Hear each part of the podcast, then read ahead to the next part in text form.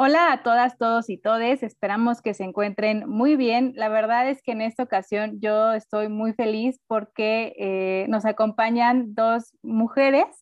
que han sido parte de una lucha histórica de los derechos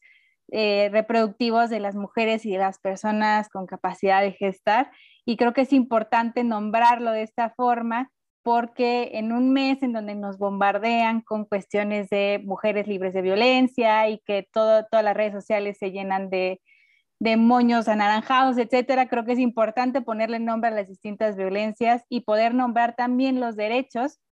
que nos niegan y que en sí forman parte de esta violencia en contra de las mujeres, niñas, adolescentes y personas con capacidad de gestar. Entonces, por eso a mí me, honra mucho poder hablar del tema del aborto en Latinoamérica como derecho y como garantía con dos expertas que trabajan en dos instituciones clave de las muchas instituciones que hay en la región para la justiciabilidad y accesibilidad de los derechos sexuales y reproductivos. Entonces, sin más, le quiero dar la bienvenida a eh, Rebeca Lorea y también a Cristina Rosero. Eh, ambas son activistas y defensoras de los derechos humanos. Y bueno, pues primero les saludo a las dos y eh, quiero presentar a, Rebeca. Rebeca es eh, licenciada en Derecho por la Universidad Iberoamericana y estudió la maestría en Derechos Humanos en la misma universidad. Por ello, cuenta también con estudios avanzados por la American University en Washington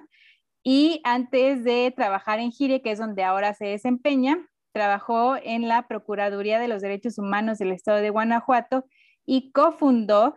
eh, la organización Amicus DH que defiende los derechos de la, población de la diversidad sexual. Eh, es importante que mencionar que ella me hizo especial mención que dijera esto, que me parece muy pertinente. Cuando el patriarcado caiga, se dedicaría a la partería. Entonces creo que es muy importante porque habla de nuestras aspiraciones y de por qué estamos como con esta convicción ah, hacia la defensa de los derechos sexuales y reproductivos. Entonces, Rebeca, te doy la bienvenida. Muchas gracias por estar aquí.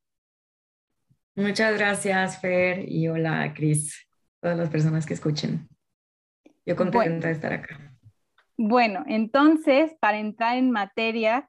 me gustaría empezar con con el principio, por así decirlo. ¿Por qué debemos entender al aborto como un derecho humano? ¿Y por qué se debe dar este salto de delito a derecho que los estados tienen que eh, ofrecer a todas las personas con capacidad de gestar? Gracias. Pues sí, desde Gire em, tenemos un, un enfoque más jurídico de cómo abordar este tema y todo lo que tiene que ver con derechos reproductivos. Eh, sin embargo, creo que, o sea, como que la pregunta es como una pregunta hasta filosófica, como ¿qué es el aborto? ¿Y por qué aborto delito? ¿Por qué aborto derecho? ¿Por qué aborto lo que sea? Y creo que la, respuesta más eh, simple es recordar que el aborto es un proceso reproductivo,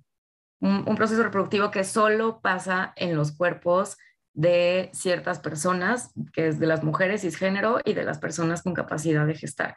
Entonces, partiendo de esa premisa de, que no es, no es una cosa, eh, por así decirlo, como universal completamente, pasa solamente en el cuerpo de algunas personas y es un cuerpo que nadie elige, o sea, es literal como, como naciste, te toca o vivir un aborto o no vivirlo. Eh, partiendo de eso y de un marco y de una perspectiva de derechos humanos, es que ya viene esta pregunta de que si el aborto es un derecho o es un delito o, qué trato jurídico se le tendría que dar. Nosotros lo entendemos obviamente como, como un, derecho porque está asociado, eh, por una parte, como lo vengo insistiendo, como solamente una parte de la población, pero como un proceso reproductivo está asociado al derecho a la salud. Y entonces, al no hacer un trato distinto, que no necesariamente es un trato discriminatorio, sino un trato distinto de un proceso que solo viven algunas personas, se puede provocar o caer en discriminación y en que justo todo este grupo de personas que viven abortos, sean abortos provocados, espontáneos, eh, abortos al principio, al final del embarazo, deseados, no deseados,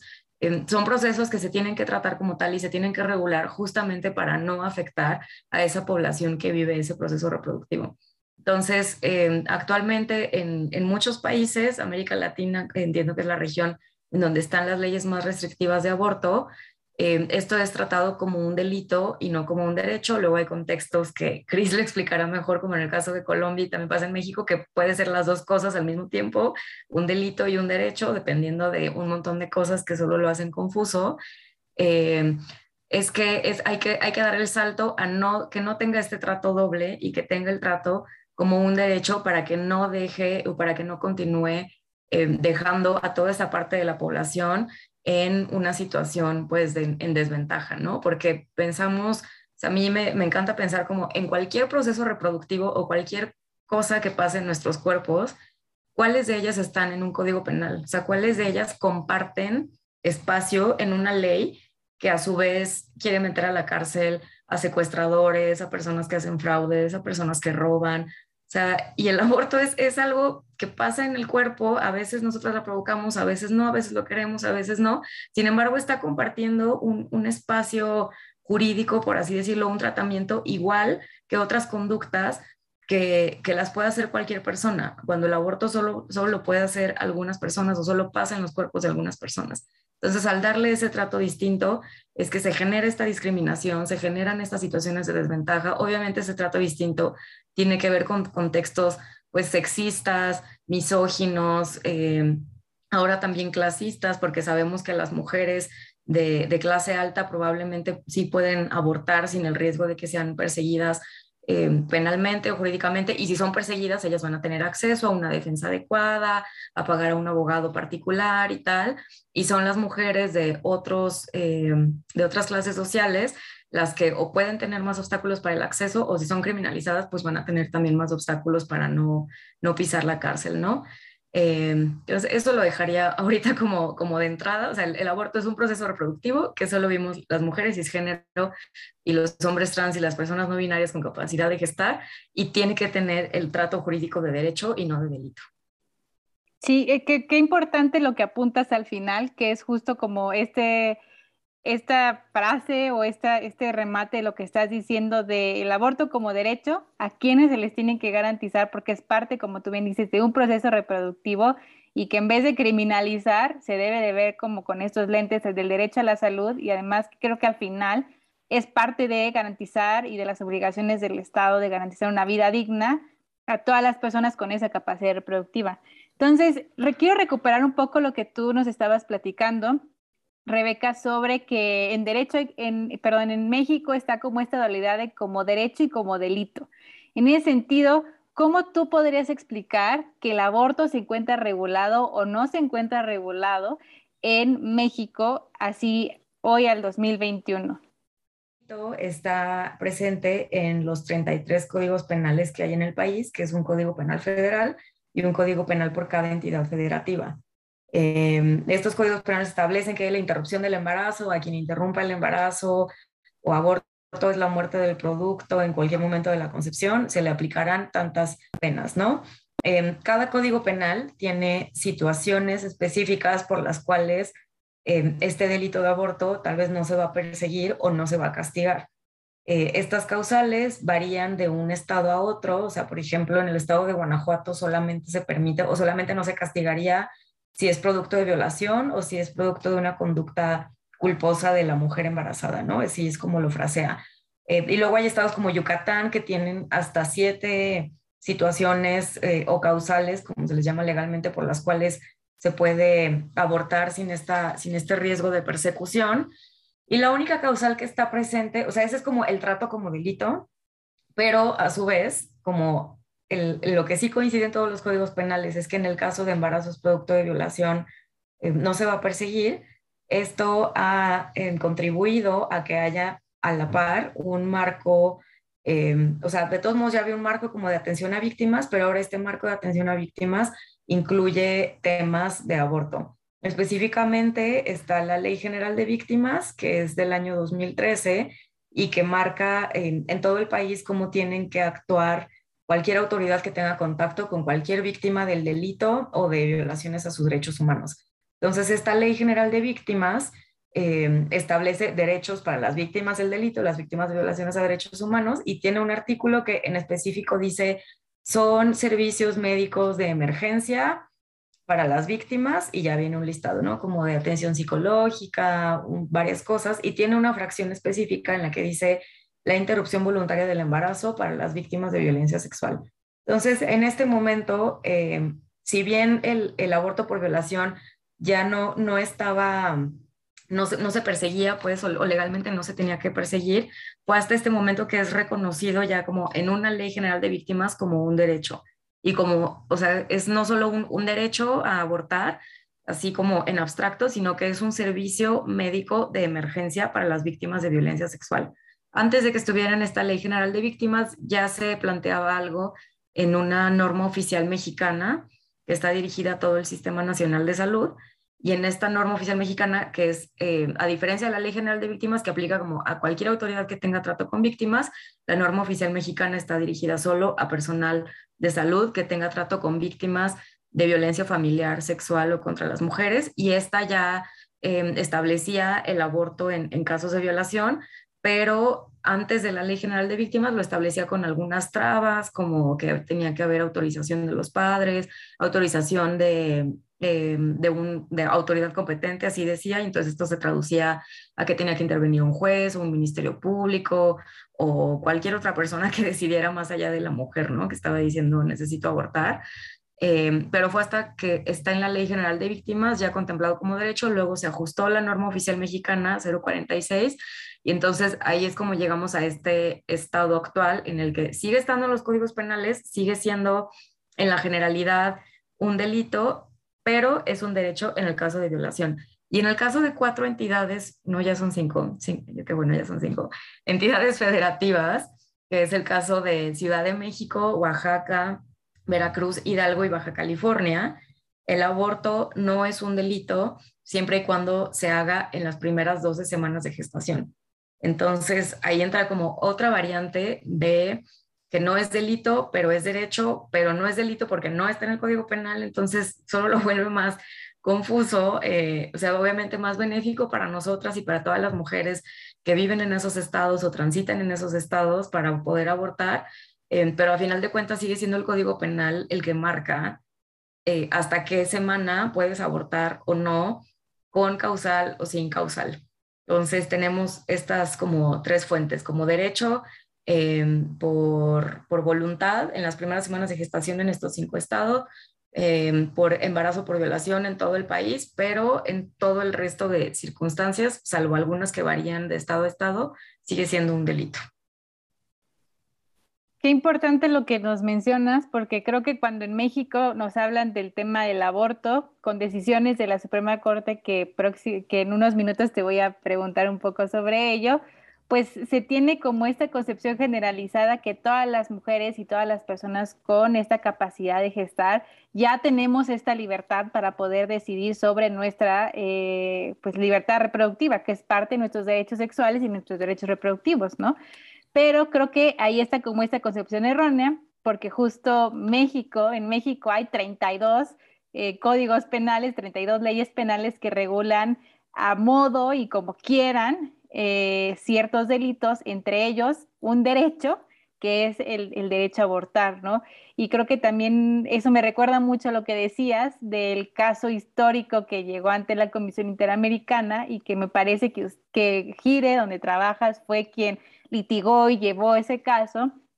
eh, sobre Paulina Martín del Con el centro. Ah, también. Con el centro, justo. imagínense la dicha que tengo ahorita de poder hablar como con las dos organizaciones eh, que, están logrando impulsar en el sistema interamericano estos temas. en el caso de Paulina, eh, justamente lo que se hizo fue que eh, fue un producto de una violación y en Baja California estaba regulado y estaba permitido como parte de esta causal, como tú nos explicaste, el, el aborto por violación. ella y su madre acudieron a una clínica y básicamente se los negaron. Y, todo, y a partir de ahí fue un tema de peregrinar y de violaciones tanto a la integridad de su mamá y de Paulina, que, eh, que incluso, y hasta suena como de película mala de Hollywood, tuvo que llegar el sacerdote, una, una autoridad religiosa para convencer a la madre y convencer a Paulina con una serie de, de pláticas lesivas y estereotipadas, incluso con videos que para amedrentar y meter miedo para que ellas, y en especial Paulina, no ejerciera su derecho a la libertad reproductiva que estaba permitido. Y justo ahí, quien no lo autorizaba era el Ministerio Público, entonces era un ir y venir en donde Paulina estuvo, me parece, más de una semana en el hospital sin que nada sucediera y ya había pasado el plazo justamente para que ella legalmente interrumpiera eh, el embarazo. Y ahora me acuerdo que sacaron una crónica sobre la vida de Paulina después de eso y justamente es, es una afectación al plan de vida enorme, enorme porque pues nada quita, nada eh, es una, un resarcimiento, una violación de esa manera, eh, que vas a tener que,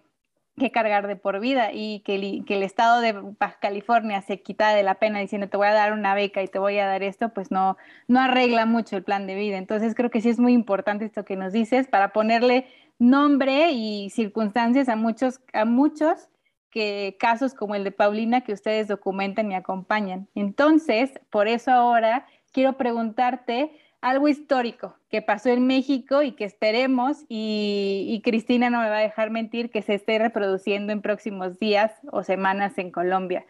¿Qué pasó el 7 de septiembre del 2021 en el Pleno de la Suprema Corte de Justicia de la Nación? Rebeca. Bueno, el 7 de septiembre, el Pleno de la Suprema Corte comenzó la discusión de una acción de inconstitucionalidad que promovió la entonces Procuraduría General de la República en contra de un código Código Penal de Coahuila. Eh, lo que pasó fue que en 2000, o sea, como antecedente, cómo, cómo llegamos a ese día, a ese momento, fue que en, mil, eh, perdón, en 2017 eh, en Coahuila se hizo un nuevo Código Penal. ¿No? Eh, o sea, se, como quien dice, se tiró todo el viejo código y crearon un, nuevo código como desde cero. Y en lugar de aprovechar la oportunidad para sacar el aborto de ese código y, que ya no se nos estuviera criminalizando, por lo menos a quienes abortaran en ese estado, eh, pues quedó prácticamente igual la regulación del aborto, ¿no? Entonces la Procuraduría General de la República tiene esta facultad de, preguntarle a la Corte y decirle como, oye, me, parece que esto que hizo el Estado de Coahuila va en contra de la Constitución, entonces, por favor, Suprema Corte de Justicia, dinos si va en contra de la Constitución o no. Em, esto ya en jurídico es una acción de inconstitucionalidad. Entonces, eh, la Procuraduría promueve esta acción de inconstitucionalidad que la tiene que resolver el Pleno y el 7 de septiembre se inició la discusión que terminó, no me acuerdo si terminó ya el martes o el miércoles, todo fue una, una locura, eh, pero bueno, el, el proyecto de, de, sentencia lo hizo el ministro Aguilar eh, y ya se discutió en pleno y, y, el proyecto lo que propuso, de todos modos la discusión se puede consultar ahí en YouTube, pero prácticamente lo que, lo que proponía la Procuraduría General de la República era que decía, pues, eh, que seguir eh, contemplando el aborto como un delito va en contra de la Constitución porque va en contra de nuestro derecho a la autonomía reproductiva, a la salud, a la igualdad y no discriminación eh, y a todos los derechos que ya, o sea, creo que principalmente son esos, la salud mental, física, emocional, la igualdad y no discriminación, la integridad corporal, la autonomía reproductiva, a nuestro proyecto de vida eh, y entonces la Corte lo que resolvió fue que prácticamente le dijo a la Procuraduría General de la República que sí, que tenía razón, que, esto, que el aborto como delito, ojo, que ya, o sea, era el aborto como con todo y sus causales, como está actualmente en prácticamente todos los códigos penales. Sin embargo, también una de las cosas que se resolvió es que estas causales son, pues son insuficientes, que tiene que haber sí o sí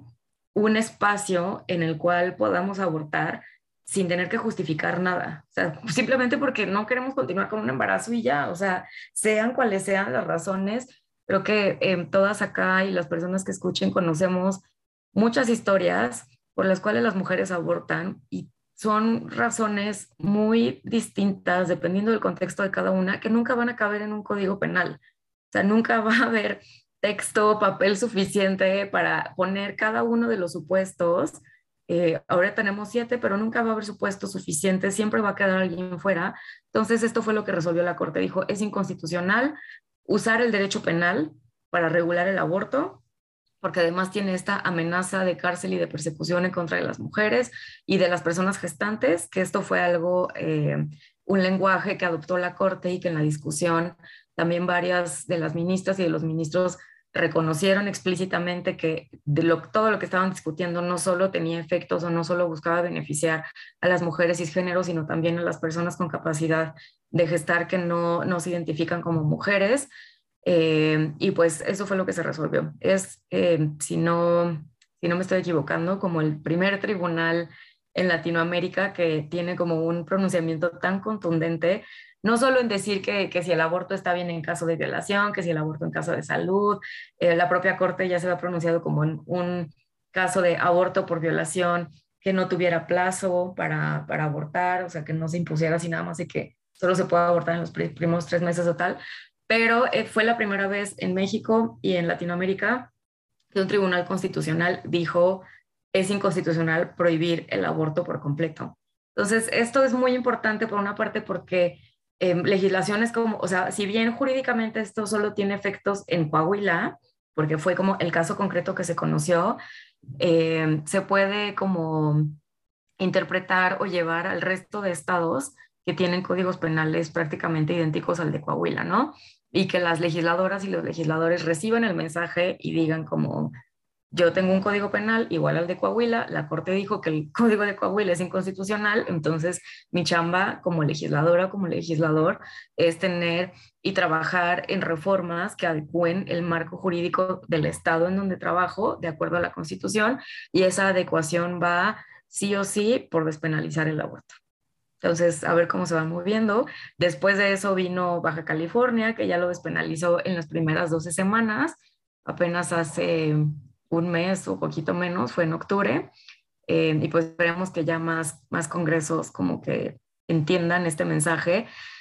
Y el mensaje, o sea, creo que ahora como que hablamos de las 12 semanas porque ha sido el estándar que se sigue en la Ciudad de México, pero también de casos que conocemos, sabemos que las 12 semanas son muy buenas, pero pueden ser insuficientes. O sea, que no es como que después de las 12 semanas ya a ninguna mujer se le ocurra abortar. Sea, hay cuestiones que tienen que ver con salud y, repito, con un montón de circunstancias que no van a caber en un código penal, por las cuales las 12 semanas eh, también pueden ser insuficientes. Y la Corte no mencionó semanas, o sea, solamente dijo es inconstitucional prohibir el aborto por completo.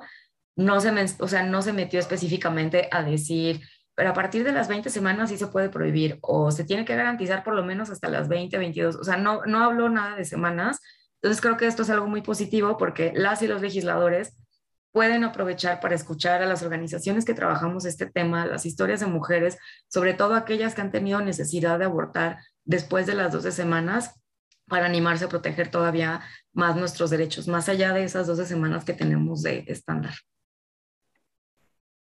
Qué importante eso que apuntas de que el estándar de 12 semanas pareciera que tiene una razón como eh, objetiva y universalmente reconocida, pero creo que realmente es como un estándar que se fijó como que no era tan problemático, pero incluso ahora recuerdo que hay países, me parece que es como Canadá o incluso Francia, que van muchísimo más allá, es decir, o sea, van como en la semana 20, 26, etcétera, y, y que realmente el sustento científico no es tan fuerte para las 12 semanas, sino más, supongo que va más allá de algo que se cree eh, que, es menos lesivo o viable para la salud y la integridad de la mujer, tanto de y todo bueno, la persona con capacidad de gestar que vaya a someterse a ese procedimiento. Em, pues creo que es muy importante lo que pones en, la mesa porque incluso da una introducción, porque es mucho de lo que en Colombia se ha dicho que México ya lo hizo. Eh, antes México miraba a Colombia con esta sentencia emblemática del 2006 para jalar ciertos em, términos, ciertas justificaciones para garantizar el aborto y ir, más allá de la criminalización y para garantizarlo. Y entonces, por eso me voy a tomar la oportunidad de eh, darle un poco la palabra a Cristina Rosero. Y antes que nada, quiero decirles que Cristina Em, Cristina Rosero es parte del Centro de Derechos Reproductivos, que es esta organización eh, pues regional, por así decirlo, que eh, se dedica a acompañar casos que tienen tanto en el sistema interamericano como en las distintas eh, pues, pues circunscripciones nacionales sobre, sobre el tema de los derechos sexuales y reproductivos. Bueno, Cristina como les dije, es asesora legal en el Centro de Derechos Reproductivos, es abogada y máster en Derechos Humanos y ha trabajado por siete años en organizaciones de la sociedad civil enfocada a violencias basadas en género y derechos sexuales y reproductivos. Además, quiero aprovechar para decir que Cristina, eh, me comentaba Catalina Martínez, que Cristina es una de las quienes impulsaron y redactaron esta demanda eh, que llegó y que ahorita la Corte Constitucional de Colombia está por resolver y decidir, que ya nos contará ella como todo esto que se está viviendo en medio, para ahora sí eh, quitar por completo de los códigos penales, y corrígeme si estoy mal también, Cristina, el tema de eh, el aborto como un derecho. Entonces, Cristina, sin más, te agradezco mucho que estés aquí y por favor compártenos eh, primero, como forma introductoria, desde esta visión que tú tienes del Centro de Derechos Reproductivos y también acotándolo como al caso de Colombia, ¿a quiénes se pretende proteger eh, con el, pues sí, poniendo al, al aborto como derecho y por qué causa justa Colombia lo está abogando de esa forma? Bueno, María Fernanda, qué gusto, qué gusto tener este espacio hoy para conversar con ustedes. Un saludo también a Rebeca, que es un gusto siempre toparnos para conversar sobre esto. Bueno, em, digamos en Colombia em, hay, un, hay toda una historia detrás de, de, cuál ha sido la evolución de cómo se ha considerado el aborto en, en el país. Em, hasta el 2006 fuimos uno de los países con las legislaciones más restrictivas en todo el continente, en un continente en donde además eh, tenemos algunas de las legislaciones más restrictivas a nivel mundial. Em, y gracias a una decisión de la Corte Constitucional en su momento, en el 2006, tenemos tres causales eh, que involucran eh, cuando existe un embarazo resultado de una violación o de un incesto, eh, casos en los cuales hay una inviabilidad del feto,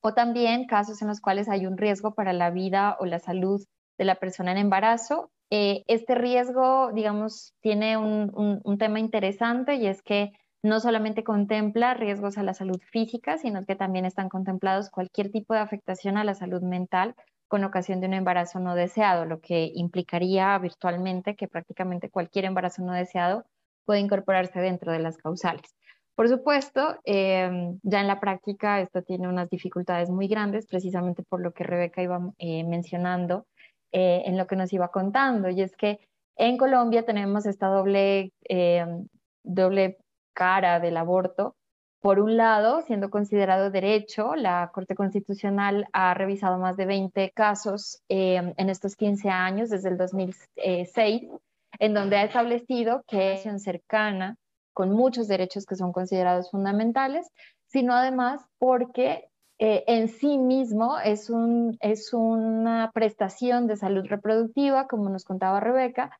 que tiene que tener una serie de garantías y tiene que ser protegido de manera que las entidades prestadoras de salud tienen una serie de obligaciones de cara a las personas que necesitan este procedimiento. Entonces la Corte desde el 2006 lo volvió un derecho fundamental autónomo en Colombia. No tengo muy claro que otros países han tenido un reconocimiento similar, pero para nosotros ha sido muy importante, porque esto significa que incluso las personas que necesiten un aborto en Colombia pueden acudir mediante un recurso judicial que es la tutela, un recurso judicial, digamos, urgente, que le permite a las personas acudir a un juez para proteger un derecho que está siendo desconocido. Entonces, en Colombia, este es un paso importantísimo, pero al mismo tiempo que tenemos este derecho fundamental maravilloso que se puede proteger a través de una acción judicial expedita, también tenemos eh, la otra cara, y es que por fuera de las causales lo consideramos un delito. Y esto crea una serie de dificultades gravísimas, eh, empezando por el hecho de que em, hay muchas fallas en la información, hay poca, em, hay muchos estigmas alrededor del aborto, y esto hace que a pesar de que las causales sean bastante amplias, muchas personas tengan en su imaginario que el aborto es algo reprochable, un pecado, algo malo, y que por lo tanto, no importa cuántas sentencias de la Corte me muestres, yo sí voy a seguir sintiendo que tú estás cometiendo un delito. Eso hace que muchas mujeres no quieran ir a los servicios de salud porque no tienen ni idea que se encuentran en las causales. Eso hace que algunas que sí se animan a ir encuentran a personal de salud que les dice usted lo que está haciendo está mal y la voy a denunciar y rompan el secreto profesional denunciándolas o encuentras a muchas mujeres que, em, habiendo ido, habiendo tenido la posibilidad de acceder, encuentran otra serie de dificultades. Por ejemplo, que aunque los médicos no estén en contra del tema, pues no haya una sola persona capacitada para realizar un procedimiento que por demás es sencillo, eh, pero que en las facultades nunca se les dio información porque les parecía que enseñar sobre cómo realizar un aborto está muy mal. Entonces en las facultades de medicina eso no se habla ni se, ni se toca. Entonces, eh, para nosotras, 15 años después de, digamos, hacer el trabajo de implementar estas tres causales, esta coexistencia con el delito hace imposible que se puedan implementar adecuadamente y hace que en la práctica precisamente las mujeres a quienes se pretendía proteger con la sentencia del 2006 son las que se están quedando atrás otra vez. Son las mujeres en las condiciones más difíciles, en las zonas rurales con menos acceso a, las, a los centros de salud, eh, las mujeres racializadas que ya enfrentan una discriminación. Eh, y en general las mujeres que enfrentan pobreza, que por supuesto ahí están todos estos factores interseccionales que siempre los tenemos de presente. Y ni hablar de las personas con capacidad de gestar, porque la Corte Constitucional dentro de sus sentencias no ha sido explícita aún, como sí pasó en México, y nos parece un ejemplo maravilloso. Eh, no ha habido todavía un reconocimiento expreso que las personas con capacidad de gestar que no se identifican como mujeres pueden abortar. En mi concepto no debería haber una razón para que haya una distinción en este reconocimiento, pero por supuesto, eh, una formalidad como estas dentro del sistema de salud puede significar que para todas estas personas este es un procedimiento que no está reconocido. Entonces, para nosotros como Centro de Derechos Reproductivos es de vital importancia eh, reconocer el aborto eh, como un derecho, como algo que debe protegerse por los estados, que los estados deben garantizar y por eso a nivel global se trabaja eh, principalmente buscando estándares que permitan eh, avanzar estas obligaciones de los estados en el sentido de que deben proteger estos derechos como parte de la autonomía reproductiva. Y particularmente en el caso de causa justa hay un componente que se adiciona a lo que ya Rebeca venía eh, comentándonos muy bien y es cómo es esto un servicio de salud de salud reproductiva que tiene que estar en la gama de todos los demás servicios que nosotros necesitamos tener disponibles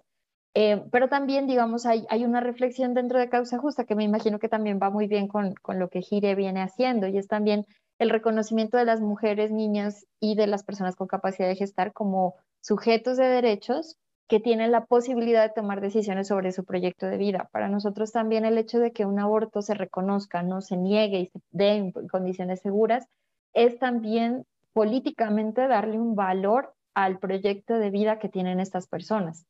Eh, es entender que si una persona no se encuentra preparada para seguir adelante con una maternidad o una paternidad, no debería obligársele a una maternidad forzada eh, y que por lo tanto lo que sea que desee hacer con su vida sí tiene un valor y que sí debería proveerse el acceso a los servicios que le permitan ejecutar ese proyecto de vida. Y sentimos en particular con las mujeres que no hacer este reconocimiento y seguir tratando estos temas a través del derecho penal sigue poniéndonos como ciudadanas de segunda categoría, porque solo a nosotras se nos aplica la ley criminal por no querer hacer lo que nos manda, la, eh, digamos, la, la, visión tradicional sobre las mujeres. La visión tradicional de las mujeres nos dice que servimos como cuidadoras y como madres,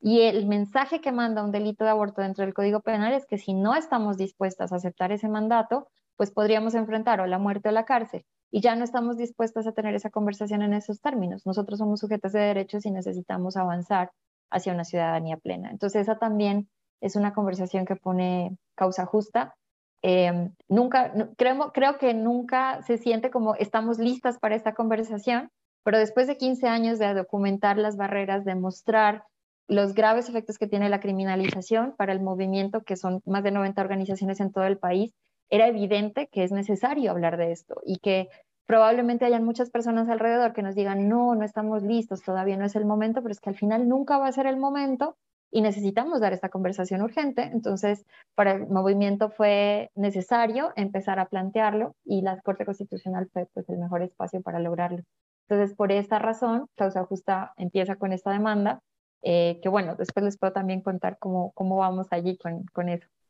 Sí, justo, te me adelantaste un poco a la pregunta, pero eh, eh, por eso es que quiero aprovechar como todo esto que, toda esta como información súper valiosa que nos estás aportando, porque inmediatamente me vienen a la cabeza ciertos casos que están pendientes en, la, en, en el sistema interamericano. Por ejemplo, en próximos días esperemos que podamos tener la sentencia del caso Manuela contra El Salvador, que si bien dentro de la discusión de eh, en las audiencias públicas se estaba, dice y dice, que no era un caso de aborto, pero por supuesto que es un caso eh, de aborto, porque si bien no es que, eh, si bien no es un, un, caso típico, por así decirlo, de que Manuela fue a una instancia y pidió la interrupción del embarazo, sino más bien es derivada de una, de una emergencia obstétrica, como también eh, Gire ha documentado y acompañado casos en México, se criminalizó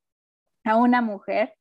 que, eh, que además se interseccionaban con ciertas cuestiones. Era una mujer y era una persona que se encontraba en situación de pobreza. Entonces, además, aprovechando el, el, Estado, en especial, como tú decías, como está violar el secreto profesional,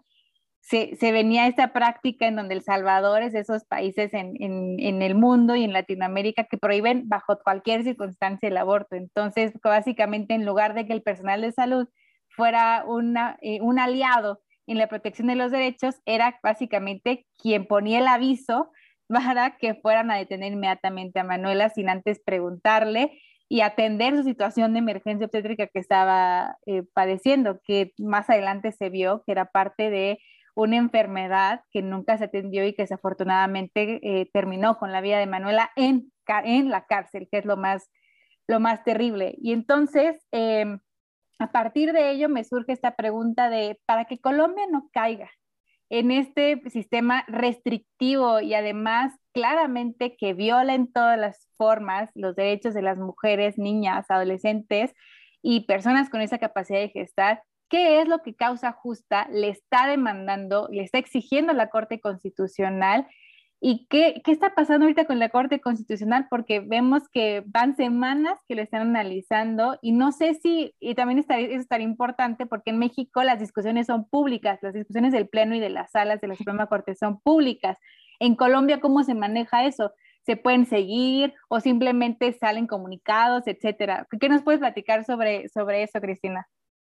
Por supuesto, bueno, gran, gran inicio con, con lo que tú dices del caso de, de, Manuela. Nosotros en los próximos días estamos esperando una sentencia y nos parece maravilloso porque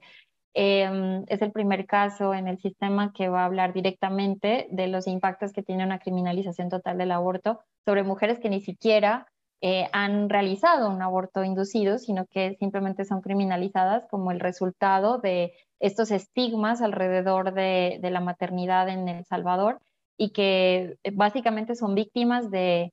de una serie de estereotipos y de, y de, injusticias que las llevan a ser procesadas por haber sufrido una emergencia obstétrica y no haber recibido el, el, el acompañamiento en salud que necesitaban. Eh, resultan siendo procesadas incluso en casos como el de Manuela por un homicidio, un infanticidio que es como muy grave porque eh, tiene unas consecuencias en temas de, de penalización mucho más eh, severas que el delito de aborto, por ejemplo. Entonces, creemos que Manuela puede ser una primera conversación regional eh, que avance un poquito más eh, lo que precedentes como el caso de Paulina, que tú mencionabas al comienzo de nuestra conversación, eh, ya, ya habían sentado. Entonces, ese es un primer punto que para nosotros es maravilloso, digamos, anticipar con esta sentencia y esperamos que tengamos una sentencia que mínimamente pues, nos pueda dar algunas luces sobre qué obligaciones tienen los estados frente a estos temas y particularmente qué obligaciones específicas se tendrían frente a la, a la, a la reserva y la confidencialidad eh, y al respeto del secreto profesional, en especial de las mujeres eh, que llegan a los servicios de salud con, con, complicaciones en el embarazo o bien con abortos incompletos. Eh, bueno, con esa, con esa primera parte, pues contarles que en Colombia ya tenemos esta demanda presentada hace bastante tiempo. Esta fue presentada en, en septiembre del 2020 eh, y técnicamente, si vamos a los términos en los que la Corte debería haberse pronunciado, ya deberíamos tener una sentencia. Pero por supuesto, hemos tenido eh, muchas dificultades, principalmente eh, por los retrasos o los, digamos, los intentos de dilación que han intentado realizar las personas que se oponen a los derechos de las mujeres. Ha habido unas constantes solicitudes de nulidades, impedimentos que han retrasado la decisión en Colombia, los magistrados y las magistradas se reúnen de manera confidencial en la sala plena, no tenemos capacidad de saber cómo han sido las discusiones internamente, entonces solamente podemos saber cómo han ido evolucionando a partir de los comunicados públicos eh, que se van presentando por la sala y eventualmente podríamos saber algunos eh, matices que personalmente cada magistrado o magistrada desea hacer a partir de salvamentos o aclaraciones de voto que pueden presentar a la votación eh, grupal que se hace dentro de la sala de nueve magistrados y magistradas. Por esta razón, digamos, eh, en cierto modo, también en Colombia esto juega un papel importante porque hay muchos medios, algunos medios que logran filtrar algún tipo de información, entonces a veces hay decisiones que primero se conocen por los medios de comunicación que por comunicados oficiales de la Corte y pues por supuesto esto incrementa un poco la incertidumbre alrededor de la decisión. Eh, en teoría, la Corte debió haber tomado una decisión el pasado 19 de noviembre que era la fecha de vencimiento en la cual ya la Corte debería haber definido una decisión de fondo frente a nuestro caso.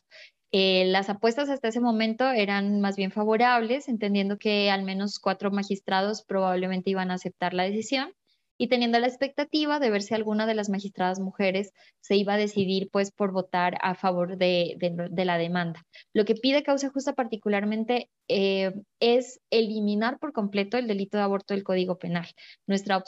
nuestra proposición es que esto no tenga ningún tipo de regulación por medio del derecho penal, por las razones que ya hemos conversado. No evita que los abortos ocurran, solamente los hace inseguros, en especial para las mujeres que tienen menos recursos y enfrentan múltiples discriminaciones. En segundo lugar, porque además criminaliza a las mujeres en la situación más difícil, por ejemplo, a las niñas y a las adolescentes. Nosotros nos dimos cuenta en un informe sobre cómo se criminaliza Em, que casi una cuarta parte del total de condenas corresponden a niñas y adolescentes. Hay casos incluso en los que una niña de 11, 12 años ha sido denunciada por aborto cuando es evidente que en esos casos tendría el derecho a interrumpir su embarazo por ser eh, víctima de una violación. Em, y hay muchísimos casos de mujeres jóvenes que tuvieron, que tienen muy pocos recursos y que muy seguramente no tuvieron acceso a la información, en donde es evidente que se encontraban dentro de las causales, pero esto no fue considerado por las autoridades. Entonces, para nosotros, todas estas razones muestran cómo eh, este delito es totalmente ineficaz, eh, pero además tiene unos efectos perversos para profundizar las desigualdades mucho, muy graves que ya tenemos en Colombia, al tratarse de unos países, de uno de los países más desiguales en todo el mundo. Entonces, para nosotros es un tema de, de mínimos poder eliminar este delito del, del, Código Penal. Nuestra propuesta es que esta regulación sea exclusivamente por vía del derecho a la salud. Ya de por sí existen una serie de regulaciones que están reconocidas para el caso de las tres causales, que no sería difícil extender a los casos por fuera de las causales, eh, además eliminando pues, los requisitos que actualmente existen para poder configurar la causal. Esa es nuestra propuesta que hemos visto aplicada en otros países como en Canadá, como en Australia, y en donde se ha visto pues una reducción prácticamente a cero de la mortalidad materna asociada a abortos inseguros y además un ambiente muchísimo más favorable para que las personas se acerquen a los servicios de salud para poder contemplar sus opciones y realizar una verdadera planificación familiar. Entonces, vemos solo ventajas en la posibilidad de eliminar el delito y es la propuesta que le hemos hecho a la Corte. Em, últimamente hemos tenido una complicación en nuestro caso porque a pesar de que ya pensábamos que el 19 podíamos estar celebrando una sentencia favorable, eh, siempre hay dificultades y nuevamente los grupos de oposición han presentado un impedimento contra uno de los magistrados, que fue el único que más o menos ha tenido algo de apoyo dentro de la Corte, eh, basándose en una entrevista de uno de los magistrados en donde aducen que el magistrado incurrió en una causal de impedimento por haber anticipado su decisión. Nosotros hemos estudiado cuidadosamente cuál es, eh, digamos, la acusación que se hace contra el magistrado, pero realmente consideramos que no están los presupuestos para que sea un impedimento. El magistrado eh, en la entrevista apenas da como un ejemplo de cómo hay personas a su alrededor que tienen opiniones alrededor del aborto y cómo él como magistrado tiene que tener como apertura esas opiniones antes de llegar a la sala plena a tener un juicio propio frente a, la decisión del, caso nuestro y de otra demanda también que se presentó cerca en el tiempo, es decir, hay dos demandas ahora en la Corte con este tema. Em, pero lamentablemente algunos de los magistrados dentro de la Corte compraron eh, esta versión de parte de estos grupos de oposición y entonces ahora nos encontramos en la duda de si este magistrado podrá participar. Para el movimiento, pues sería eh, muy difícil que este magistrado salga de la discusión porque es uno de los magistrados que anteriormente ha mostrado una postura favorable. Eh, pero además a nosotros nos preocupa muchísimo que un tipo de dilaciones como esta compliquen una decisión que prácticamente estaba ya tomada pero que además le afecta diariamente a las niñas, mujeres y personas con capacidad de gestar en Colombia. Nosotros lo dijimos en nuestro comunicado de prensa al reaccionar frente a lo que estaba pasando y es que para nosotros cada día que pasa es una condena más para las niñas y las mujeres. Habrán más mujeres que están acudiendo a abortos inseguros mientras hablamos eh, y habrán más personas que son criminalizadas sin que sea necesario porque este delito, como les contaba, es ineficaz y profundamente discriminatorio. Entonces, eh, como causa justa, nos seguimos moviendo muchísimo para evitar que este impedimento pueda llevarse al traste todo este proceso y esta discusión nacional que se ha creado alrededor de nuestro caso. Eh, y estamos muy expectantes de que la Corte Constitucional tome una decisión pronto, así que esperamos como volver a ustedes con las mejores noticias, pero, pero bueno, digamos también aceptando que estas luchas nunca son fáciles, que las complicaciones siempre están a la orden del día y que nuestros derechos nunca nos los han regalado, sino que han sido el resultado de luchas fuertes y de, y de mucha resistencia y persistencia. Entonces, básicamente, pues causa justa está en esa misma de siempre, en la resistencia y en la persistencia, porque sabemos que esto no es un tema de un día, no se va a solucionar de un día para el otro, pero sabemos que estos son pasos históricos que necesitamos eh, tomar con valentía y con mucha decisión por el bien de todas las personas involucradas.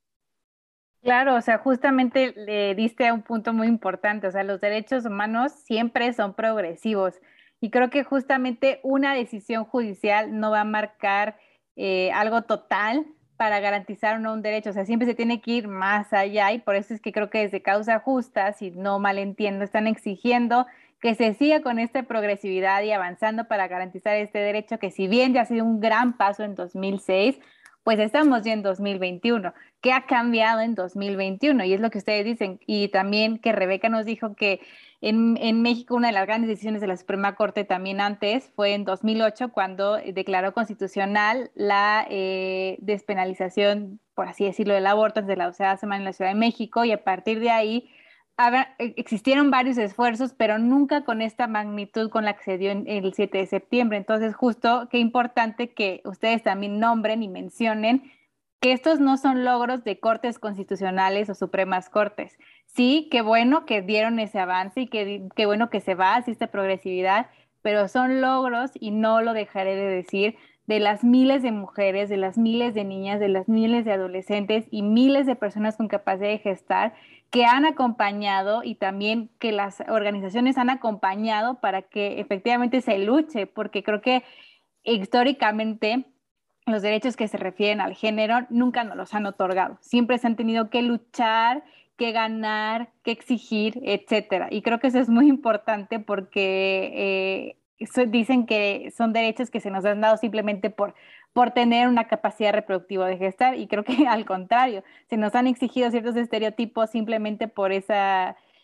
esa, esa capacidad y, no necesariamente nos permiten exigir nuestra capacidad sexual y reproductiva. Entonces creo que es qué importante que las dos lo mencionen y lo mencionen así. Y nada más para cerrar, me gustaría que tanto Rebeca como tú nos pudieran dar reflexiones finales de ustedes cómo ven que se puede ir más allá o este punto de partida de cómo esperan que pueda ir avanzando la cuestión a nivel regional o también a nivel de, de sus países, México, Colombia. Entonces, eh, Rebeca, ¿tú qué podrías decir como reflexión final al respecto? Yo em, también como siguiendo con esta reflexión que hacías y que hacía Cris, eh, de que los derechos no son como una concesión, ni son como que un día se despertaron las ministras y los ministros y dijeron, creo que hay que despenalizar el aborto, este, sino que hemos estado ahí, ahí empujándolos y que también, eh, como decía Cristina, como si, si nos podemos a pensarlo mucho y que cuándo vamos a estar listos, ¿no? Todavía no estamos listos, todavía no está, ¿no? Primero eso, ¿a quién está afectando cada vez que dudamos que si estamos listas o no? O sea, creo que para responder eso de que si estamos listas para despenalizar el aborto o no estamos listas o lo que sea, Em, hay que preguntarse a quiénes está afectando que no se despenalice y a quienes está afectando esa discriminación. Y son esas personas las que te van a decir como, no, no solo nuestra lista ya se te hizo tarde, o sea, ya vamos súper tarde en, en, exigirlo y en que las autoridades lo, lo otorguen. Eh, y yo mencionaría nada más también como reflexiones finales la importancia pues de organizaciones como el centro y como nosotras, pero sobre todo también de organizaciones más locales que están, eh, me atrevo a decir, o sea, en Colombia, en México, en prácticamente todos lados, grupos de mujeres que acompañan a otras mujeres con información para que puedan abortar en sus casas con medicamentos, em, parteras que también están dando información sobre salud sexual y reproductiva y pues todas las organizaciones que estamos ahí prácticamente cubriendo los vacíos que está dejando el Estado cada día que pasa sin que despenalicen o sin que garanticen el servicio. Em, creo que mientras las autoridades no nos hagan caso, no nos escuchen, no cumplan con sus obligaciones jurídicas internacionales, además, eh, creo que mientras cada día que pase, vamos a estar ahí nosotras como resolviendo y resolviendo y haciendo cosas que no nos tocan, pero, pero al final de cuentas sosteniéndonos para que pues estos golpes de cada día eh, no, nos, no nos peguen tan fuerte como nos pegarían si no estuviéramos ahí. Muchas gracias, Rebeca. es muy poderoso, no puedo decir nada más. Eh, por tu parte, Cristina, ¿tú qué, tú qué dirías eh, sobre, sobre esta última reflexión? Sí, ahí me sumo a, Rebeca porque sí creo que es importantísimo eh, como el hecho de que poco a poco este tema se ha vuelto muy de agenda pública eh, en muchos de nuestros países. Antes por supuesto que antes el, tema se comentaba, pero creo que como nunca antes hemos visto el aborto en los titulares, eh, hablándose más allá de los prejuicios y las tradiciones previas que lo miran como algo reprochable y eso a mí me parece muy importante porque significa que hay un éxito en sacarlo del closet y demostrarlo como lo que es, una realidad que, que, las mujeres vivimos y que las personas con capacidad de gestar vivimos y que no se puede negar y que es necesario conversarlo abiertamente y entenderlo como un derecho. Em, yo creo que solo para añadir a lo que, a lo que Rebeca ya venía comentando, eh, sí creo que es muy esperanzador em, empezar a ver a Latinoamérica como un continente con las restricciones más grandes moviéndose hacia adelante. Em, es muy, muy impresionante ver en los últimos años, cuando yo empecé a trabajar en esto, nos parecía impensable poner la conversación en Colombia y ahora vimos un montón de líderes y lideresas de opinión diciendo, sí, yo aborté, sí, esto es algo que debería reconocerse. Eh, luego ver los avances en Argentina, ver la sentencia en México, em, que al final todos sabemos que, que, hay países como México y como Argentina que finalmente van arrastrando la conversación para las demás. Entonces siento que eh, es muy emocionante eh, y en especial considerando que hay regiones como por ejemplo en Centroamérica, donde en Honduras ha habido algunos retrocesos graves, donde en El Salvador seguimos estando en un, en un espacio muy restrictivo. Entonces creemos que el hecho de que estos países empiecen a tener una conversación más adelante necesariamente va arrastrando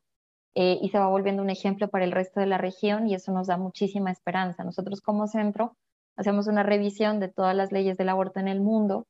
Em, y es muy interesante ver que en los últimos 25 años el camino está claro hacia la despenalización. Es, si hablamos de derecho comparado, no hay discusión en que para todos los países está cada vez más evidente que tenemos que despenalizar y cada vez más. Eh, en este momento el grupo más grande de países está en, en la legislación más favorable, que son 72 países que establecen un primer término eh, en el que se puede aceptar el aborto a libre disposición y de ahí en adelante unas causales sin límite de, tiempo. Em, entonces yo siento que, que, es algo inevitable, es una conversación que se viene poniendo desde hace décadas y que poco a poco, gracias a la movilización social, se va a ir entendiendo cada vez más. Entonces, ojalá que Argentina y México sean nuestro buen augurio, a ver si Colombia se suma a esa marea pero que ojalá eh, estos países eh, sean realmente quienes jalen para el resto de la región y a ver si nos podemos quitar esta, esta etiqueta de tener las, eh, las legislaciones más restrictivas, ¿no? qué bonito que, que, como hermanas en la lucha feminista podamos vernos todas juntas levantando el pañuelo verde y viendo hacia adelante un futuro mucho más libre para todas nosotras. Entonces, ojalá les podamos dar pronto buenas noticias de Colombia, pero Incluso si no se las podemos dar, eh, creo que podemos decir con tranquilidad que hemos avanzado en la conversación y que nos place mucho haber puesto esa conversación en unos términos distintos en el país, que ojalá también siente bases para, para otros contextos, también para eso. Claro, justo como dices, son importantes precedentes, incluso en México, y Rebeca también no me dejará mentir, han habido eh, intentos en distintas eh, entidades federativas en las que se ha buscado que se vote para, eh, pues sí, despenalizar el aborto y posteriormente legalizarlo, pero pues dependiendo de pues esta, este conservadurismo y estos estereotipos que hay en cada uno de los estados, se han ido cerrando y abriendo conversaciones, pero creo que eso es lo importante, lo importante, como tú dices, de una marea y es como la marea verde que nos une a todas las latinoamericanas, es que es como las olas, ir y venir, ir y venir hasta conseguir esta, esta ola que ya somos ya imparables y que es algo que los estados evidentemente no pueden dejar de observar y no pueden dejar de, de mirar porque creo que eh, la marea verde está, ha estado y seguirá estando y todas, como tú dices, las hermanas latinoamericanas dejaremos que esté ahí siempre y que el hilo siempre esté, porque es parte de una vida libre de violencia para todas las mujeres, niñas, adolescentes y como bien mencionamos que tiene que ser muy importante visibilizarlo, personas con esta capacidad de gestar. Entonces, pues yo estoy muy agradecida. Yo pudiera estar 40 años aquí hablando porque son temas que a mí me apasionan, que yo tengo muchas reflexiones, pero pues justamente voy a tomar la oportunidad de decir que es una puerta abierta para después reflexionar contigo, Cristina, de qué, qué pasó con Colombia, qué está pasando con otros estados y claro que con, con Rebeca para que nos diga qué están haciendo y qué, qué, qué se va a hacer para ir hacia adelante, ¿no? Entonces, muchas gracias a las dos. En serio, eh, este es un episodio que pues va a enmarcar con broche de oro el cierre de esta temporada, de nuestra primera temporada en Derechos Humanos sin Rodeos. Y gracias eh, de todo corazón. Y pues eh, América Latina será feminista. Y abortista. Y abortista. Qué bueno que me complementaste. porque es algo importante. Y con este episodio cerramos nuestra primera temporada de Derechos Humanos sin Rodeos. Les agradecemos infinitamente a todas, todos y todes quienes nos siguieron y nos acompañaron a lo largo de estos meses Irving y yo estamos muy agradecida y agradecido y sobre todo queremos también reconocer a nuestras invitadas e invitados por el tiempo y también por todo lo que nos compartieron y por supuesto nos seguiremos escuchando en nuestra segunda temporada y deseamos que tengan un excelente cierre de año y recuerden que este es el espacio para todas, todos y todes.